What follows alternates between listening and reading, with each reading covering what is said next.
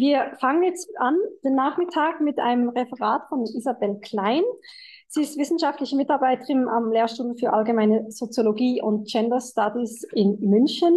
Sie hat Sozialwissenschaften an der HU Berlin studiert und ihre Promotion an der LMU München geschrieben mit dem äh, sehr interessanten Titel, also ich glaube, der Inhalt ist sehr interessant, Prekäre Intimität, eine Ethnographie verkörperter, vergeschlechtlichter und unsichtbarer Arbeit in Nagel- und Kosmetikstudios. Heute geht es aber um ein anderes Thema. Und zwar wird sie eine postkoloniale Perspektive aus, auf Conspirituality werfen. Und ich glaube, ich gebe, gebe dir gleich das Wort. Dankeschön. Ja, vielen Dank, vielen Dank für die Einladung. Ich freue mich wirklich sehr, hier zu sein. Und wie ihr gerade Sie gehört haben, ist äh, Verschwörungstheorien, Corona-Leugnung und Miss- und Desinformation eigentlich nicht mein Forschungsthema, vielleicht aber bald. Das hängt jetzt von heute ab. Ähm, genau, deswegen ist der Versuch einer Positionsbestimmung als tatsächlich auch als ein Versuch zu werten. Ähm, ich komme selber aus Neuseeland, sonst würde ich als Soziologin mich auch nicht so weit weg geografisch bewegen. Ähm, genau, und ich versuche jetzt, bin auch total offen dafür, falsch zu liegen mit meiner Interpretation einer spezifischen konspirituellen Gemengelage, die ich hier aus post- und dekolonialer Perspektive ausbreiten will. Und ähm, genau, ich freue mich sehr über Feedback und auf die gemeinsame Diskussion. Okay, bevor ich in die Analyse einsteige, vielleicht einige Informationen zum Stellenwert von Desinformation in Aotearoa Neuseeland, weil das ja kaum in den Nachrichten ist. Wissen Sie vielleicht von den Wellington-Protesten im Januar 2022, ob Sie das mitbekommen haben? Genau, daran hat sich ein Protest kulminiert, der sich schon langsam angedeutet hat, vor allem in dem Jahr davor. Aufhänger war die Impfpflicht, die in Neuseeland ähm, durchgesetzt wurde. Und ich gehe aber noch mal ganz kurz zurück ins Jahr 2020. Bei Ausbruch der Pandemie wurde schnell in Neuseeland eine Zero-Covid-Strategie beschlossen, die zunächst große Zustimmung in der Bevölkerung gefunden hat. Das sieht man daran, dass Jacinda Ardern, die damalige Premierministerin, mit großer Mehrheit wiedergewählt wurde im Oktober 2020. Und die Pro-Labour-Stimmung kippte dann ungefähr 2021 mit Beginn der Impfungen. Im Oktober 2021 wurden Impfmandate für verschiedene Berufsgruppen, unter anderem Medical Staff beschlossen. Vor allem die Hebammen, die in Neuseeland eine deutlich autonomere Stellung ähm, berufspolitisch, professionspolitisch genießen ähm, als in Deutschland, ähm, war das eine der Berufsgruppen, die am prominentesten und am deutlichsten sich gegen die Impfpflicht ausgeschlossen, äh, ausgesprochen hat. Genau, die Impfung, also von Skeptikern und Gegnern nur The Jab genannt, war also ab dann die Achse politischer Polarisierung und mit der Impfung hing aber auch das Versprechen zusammen, die Zero-Covid-Strategie zu beenden, die also schon deutlich autoritäre Züge aufwies. Die Einreise nach Neuseeland war bis letztes Jahr nur nach Isolation in einem Isolationhotel Hotel möglich. Ähm, das Land war also zunehmend isoliert. Ein- und Ausreise war de facto unmöglich, weil die Plätze in den Isolationshotels sehr begrenzt war und durch Zufall gelost wurde. Verschwörungstheorien hatten es also leicht, sozusagen ähm, da in dieser spezifischen Konstellation. Ähm, ah ja, genau, und ich habe jetzt mal die Folien auf Englisch gemacht, weil ich gebeten wurde, die letzte sind einfach alle auf Englisch. Ich hoffe, das verwirrt nicht. Ähm, genau, und man sieht hier ähm, das ist eine Statistik, also die Anzahl der Far-Right Facebook-Pages, die Likes bekommen haben, ist in Neuseeland. Das ist Dezember 2020 schon ungleich höher als in USA, äh, ja, äh, UK oder auch Australien. Ähm, genau. Die, ähm, genau. genau. Also großer Zuspruch. Und ähm, die, Verschwörungstheorie, ähm, die Verschwörungsplattformen, die vielleicht wichtig sind, nochmal lokal spezifisch in Neuseeland, sind neben den Telegram-Gruppen vor allem zwei. Voices for Freedom hat sich Ende 2020 gegründet, ist also eine Website, nach, alternative Nachrichten-Website und Counterspin Media vor allem, die mit ähm, wirklich auch rechten Inhalten auftauchen. Nach dem die Impfpflicht fallen gelassen wurde, gibt es jetzt in dieser sozusagen verschwörungstheoretisch neue Themen, die verhandelt werden. Da komme ich nachher nochmal drauf. Ähm, genau, 18 Prozent der NeuseeländerInnen stimmen der Aussage zu, dass der Lockdown dazu diente, dass die Regierung mehr Kontrolle über die Bevölkerung erhält. Und ähm, 5 Prozent glauben, Corona ist ein Mythos. 19 Prozent der Neuseeländer glauben an mindestens drei verschwörungstheoretische Aussagen, also sowas wie 9-11 war ein Inside Job.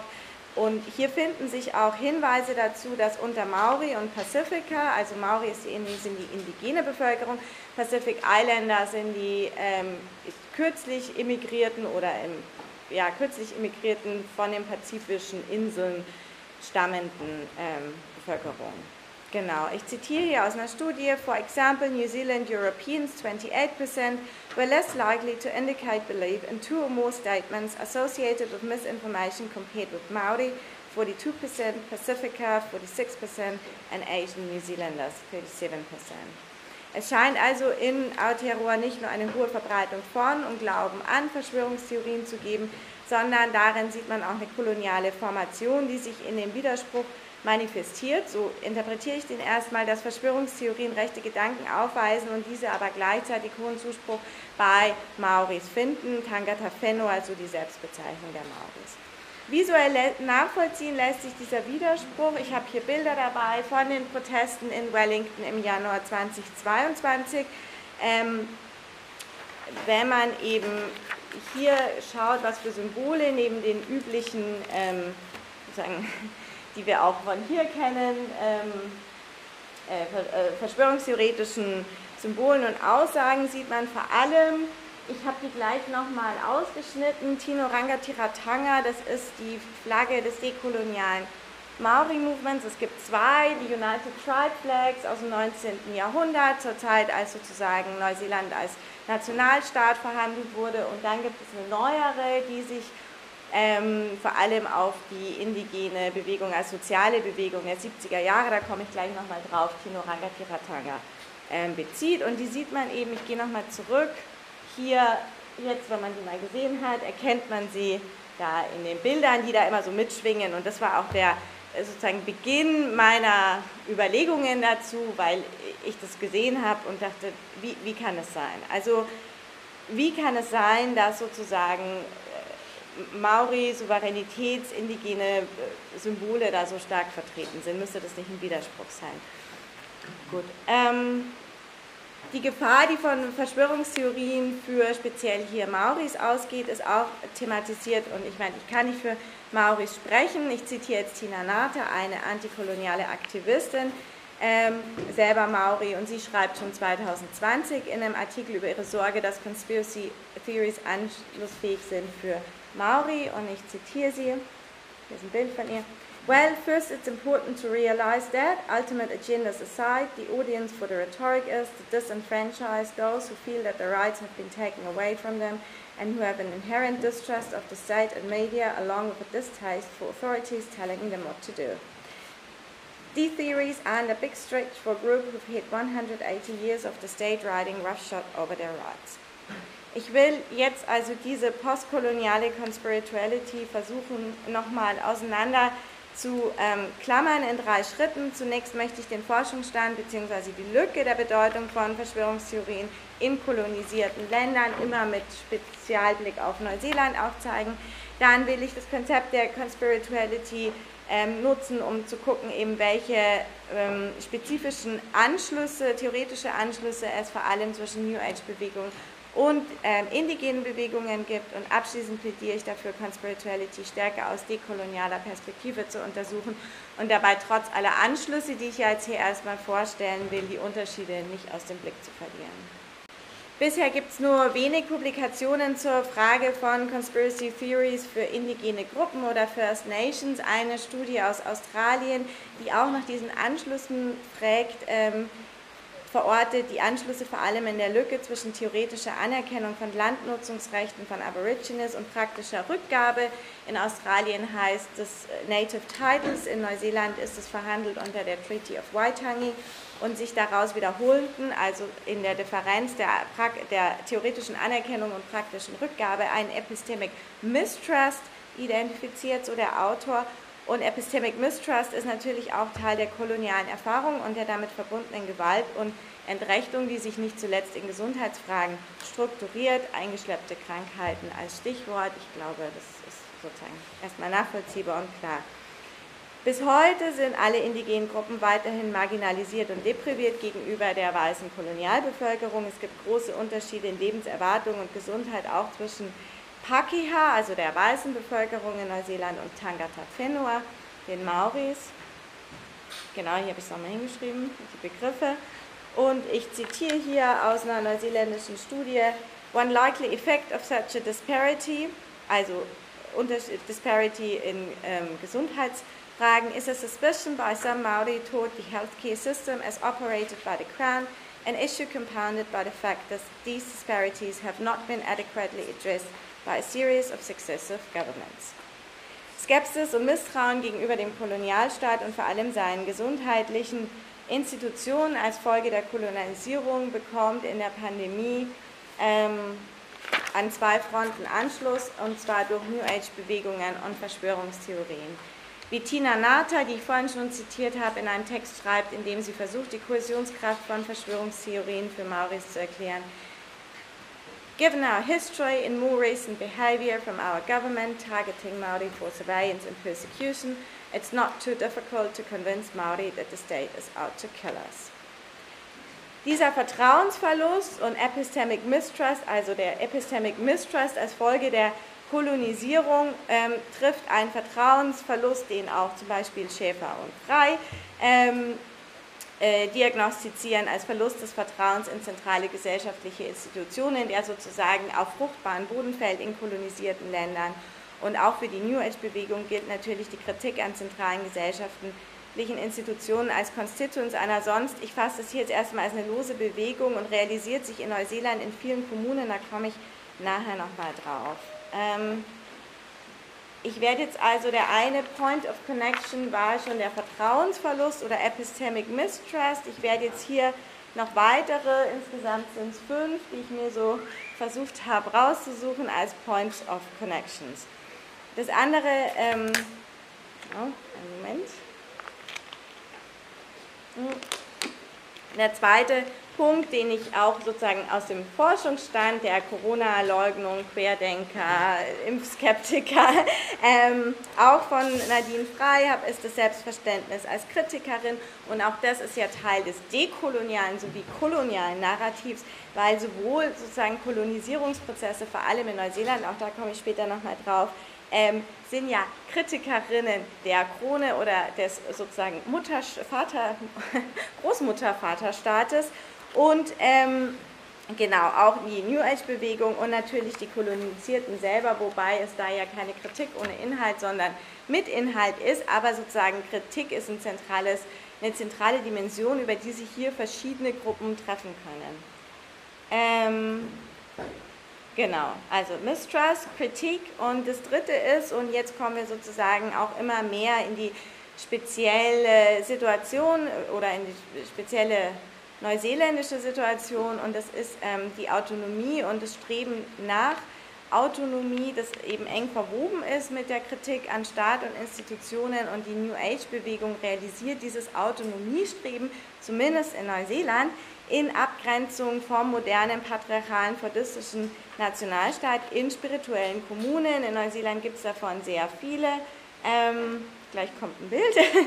ähm, in den, vor allem in den 60er und 70er Jahren haben sich viele gegründet. Eine, die vielleicht bekannt ist unter ihnen, ist Centerpoint, weil die auch durch den vor allem ähm, dort stattfindenden Missbrauch bekannt geworden ist in den 90er Jahren und mittlerweile nicht mehr existiert, aber nicht alle Kommunen ähm, zeichnen sich durch sexualisierten Missbrauch aus. Also, genau. Und die Maoris eben streben nach Autonomie von der Krone, die souveräne indigene Bewegung heißt Rangatiratanga. Und die fallen eben nicht nur mit Blick auf sozusagen Autonomie zusammen, und mit, sondern auch historisch. Ich habe hier ein Bild aus der Kommune Wilderlands und der Maori Land March 1975 war der Beginn sozusagen die Geburt der ähm, Maori-Bewegung in Neuseeland. Und ähm, die beide, beide Bewegungen hängen ähm, sozusagen, thematisieren ganz stark eine Aufwertung von Natur. Der Maori Land March ähm, hat sozusagen ist begonnen mit dem, was ich vorhin schon gesagt habe, ähm, um die Treaty-Versprechen nach der Rückgabe von Land einzufordern und indigene Kultur zu stärken. Und die Kommunen haben sich vor allem als ländliche Bewegungen gebildet, also die Aufwertung der Natur und Land ähm, in Tireo Maori Fenua und eben auch die Selbstbezeichnung der Maori als Tangata Fenua, People of the Land, sieht man hier ganz stark. Ähm, genau, dazu passt auch das ähm, damit verbundene holistische Weltbild, das sich New Age ja aneignet von indigenen Kulturen, ähm, zum Beispiel Yoga, Ayurveda, Tantra, Didgeridoo, das wäre sozusagen nochmal ein eigenes Thema. Und in Neuseeland ist das Interessante, dass sich ähm, jenseits von einer Aneignung durch jetzt äh, im engen Sinne New Age-Gruppen feststellen lässt in den letzten Jahren, dass es ein ich würde sagen, Mainstreaming von Maori Spirituality gibt. Ähm, ich zitiere da eine Studie von ähm, Hadi und Verhanger von 2019 und die analysieren den Bedeutungszuwachs von Maori-Spiritualität in der Öffentlichkeit am Beispiel von Matariki. Das ist das Neujahrsfest, da tauchen die Plejaden am Himmel der südlichen Hemisphäre auf und es ist mittlerweile, ähm, wird es mit großen Festivals in ähm, allen Städten gefeiert. Und ähm, genau, das gibt sozusagen einen ganz starken Rekur oder also so eine Remystifizierung. Und ähm, ich finde, sozusagen in diesem Mainstreaming der, von der Indigenous Spirituality gibt es aber so einen ganz großen Widerspruch, weil eben Tangata Whenua symbolisch und kulturell ganz stark Aufwertung und Anerkennung erfahren in Neuseeland, zum Beispiel über Matariki oder auch, weil ganz viele Lehnwörter aus Tireo Maori auf was Spirituelles verweisen und Eingang gefunden haben in das Englische, also in das neuseeländische Englisch, ähm, gibt es eine ganz starke persistente sozialstrukturelle Benachteiligung. Während also jetzt die Beispiele gezeigt haben, inwiefern New Age und indigene Bewegungen gemeinsame Bezugspunkte, hier nochmal was zu Matariki, aufweisen, wobei erstere ihre von letzteren eben aneignen, möchte ich jetzt noch auf eine Studie zu sprechen kommen. Ein fünfter Punkt, ähm, die bereits vor Corona darauf hinweist, inwiefern Verschwörungstheorien für racially marginalized people anschlussfähig sind. Das ist eine Studie aus den USA. Ähm, ich zitiere den Autor Gosa. Conspiracy theories may be used to make sense of racial inequalities that are ignored or discussed in race-neutral coded language in a colorblind society. Rosa benutzt das Beispiel von Hurricane Katrina, an den erinnern Sie sich wahrscheinlich alle noch, in New Orleans, wo eben die Rettung von der insbesondere afroamerikanischen Bevölkerung zu spät und sehr langsam nur passiert ist. Und er sagt, das hat zu einer Racial Paranoia geführt, die anschlussfähig ist an Verschwörungstheorien wie Great Reset. Eine ähnliche Konstellation findet sich tatsächlich kürzlich erst in Neuseeland. Der Cyclone Gabrielle im Februar 23 hat die von mehrheitlich Mauris bewohnten Gebiete im Osten der Nordinsel am härtesten getroffen und auf Counterspell Media, was ich eben vorhin gesagt habe, ist das zentrale verschwörungstheoretische Plattform, wurden darüber eben ganz starke Verschwörungstheorien verbreitet, also dass sowohl der Cyclone menschengemacht war, als auch mangelnde Hilfe, die dort nicht ankam, Teil des Great Resets ist. Und ich zitiere hier nochmal Tina Nata, that Maori trauma over colonial invasion and political disposition can ferment into xenophobic anxiety. Das gilt also natürlich für alle kolonisierten Gesellschaften ähm, gleichermaßen. Zusammenfassend lässt sich also sagen, dass Verschwörungstheorien ein Counter-Narrative anbieten, das sich nicht nur für die New Age-Bewegung wie jetzt bei der Conspirituality als anschlussfähig erweist, sondern auch für kolonisierte Gruppen ähm, kolonisierte Bevölkerungen und ähm, Gosa, der, die, ähm, der das eben für New Orleans untersucht, der ähm, untersucht auch ähm, Hip-Hop als ein cultic Milieu, in dem, so er, äh, als Kohäsionsfeld sonst widersprüchlicher Kräfte wirkt. Und ich finde das also ein kaltig Milieu zu finden, in dem sich sowas eben mischen kann, was ansonsten widersprüchlich ist, fand ich hier ganz hilfreich. Ich zitiere ihn. The concept of cultic milieu suggests that it is comprised of multiple discursive spaces and borrowed ideas. In the milieu, it is possible for anti-racism, Holocaust denial, goth punk, skateboard culture, organic veganism, Afrocentrism, and neoconservatism, which presumably share little in common, to cross-pollinate in a space called hip-hop. Statt eines kaltigen Milieus schlage ich also hier vor, dass sich Aotearoa Neuseeland als Insel verschiedene Bewegungen cross-pollinaten und dass das ermöglicht wird geografisch, historisch und kolonial durch die isolierte Insellage. Die Insellage dient hier als Sanctuary des Siedlerkolonismus ähm, und als Zufluchtsort der Natur und Autonomie, im Übrigen auch vor Tangata Whenua, die selbst erst vor 600 Jahren Neuseeland kolonisiert haben. Und es ist vielleicht wichtig für die spezifische koloniale Konstellation, wenn wir also über Conspiracy Theories, Conspirituality in kolonisierten Gesellschaften sprechen, ist eine wichtige Frage, wann die kolonisiert wurden und Neuseeland erst im späten 18. und so richtig eigentlich erst im 19. Jahrhundert zur Zeit der Romantik und damit verbunden war auch eine andere Form des kolonialen Rassismus. Maoris galten als edle Wilde, Natur, Authentizität und Autonomie sind starke koloniale Narrative in Neuseeland, die durch die New Age-Bewegung in den 70er und 80er Jahren der Renaissance erfahren haben in den Landkommunen. Hier Porträts aus dem späten 19. Jahrhundert von Gottfried Lindauer, genau, um vielleicht dieses koloniale Imagery nachvollziehen zu können. Das überspringe ich und bin schon beim Fazit.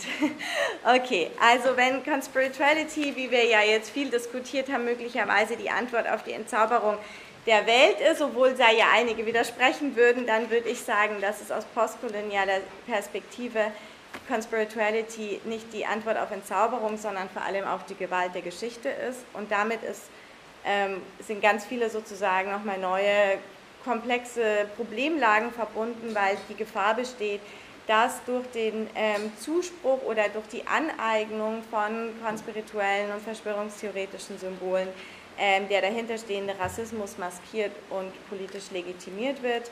Ähm, genau. Dazu habe ich nochmal ein Zitat, habe ich dafür noch Zeit? Ja. Uh, Co-opting Maori for political purposes by white supremacists and the like is unfortunately part of a long and terrible tradition. The fear is not just that such co-option masks the underlying racism of particular conspiracy theorists, but also that by co-opting Maori causes, or the symbols of the indigenous people of Aotearoa, it can make the protests of otherwise small, unconnected groups of people seem, seem newsworthy. Genau, also diese Gefahr der Legitimierung und ähm, genau, ist damit verbunden. Und ich würde also dafür plädieren, trotz aller dieser Anschlüsse, die ich jetzt gezeigt habe, auch zu beachten, dass die Verlusterfahrungen von weißen Anhängern von Verschwörungstheorien, die ja ähm, streitbar sind oder sozusagen vor allem erstmal so affektive Gebaren, narzisstische Kränkungen oder wie auch immer, in welchem, ob wir es psychoanalytisch oder soziologisch ausdrücken wollen, ähm, man das zumindest kritisch hinterfragen muss, der Verlust, der da als Legitimierung dient, die Folgen des, aus dekolonialer Perspektive, die Erfahrung der kolonialen Gewalt ja tatsächlich gemacht wurde, also wir hier mit einer ganz anderen Art von Gewalt und Verlust und mit einer ganz anderen Geschichte der Moderne konfrontiert sind. Ähm, aus indigener Perspektive ist eben die Vergangenheit nicht überhöht, sondern stellt die Geschichte vor dem kolonialen Trauma dar und die bisherigen Analysen von Conspirituality weisen eben eine deutlich eurozentrische Perspektive auf, die auch hinterfragen muss, was wir eigentlich als Moderne, die wir da immer als Referenzfolie sehen, bedeutet.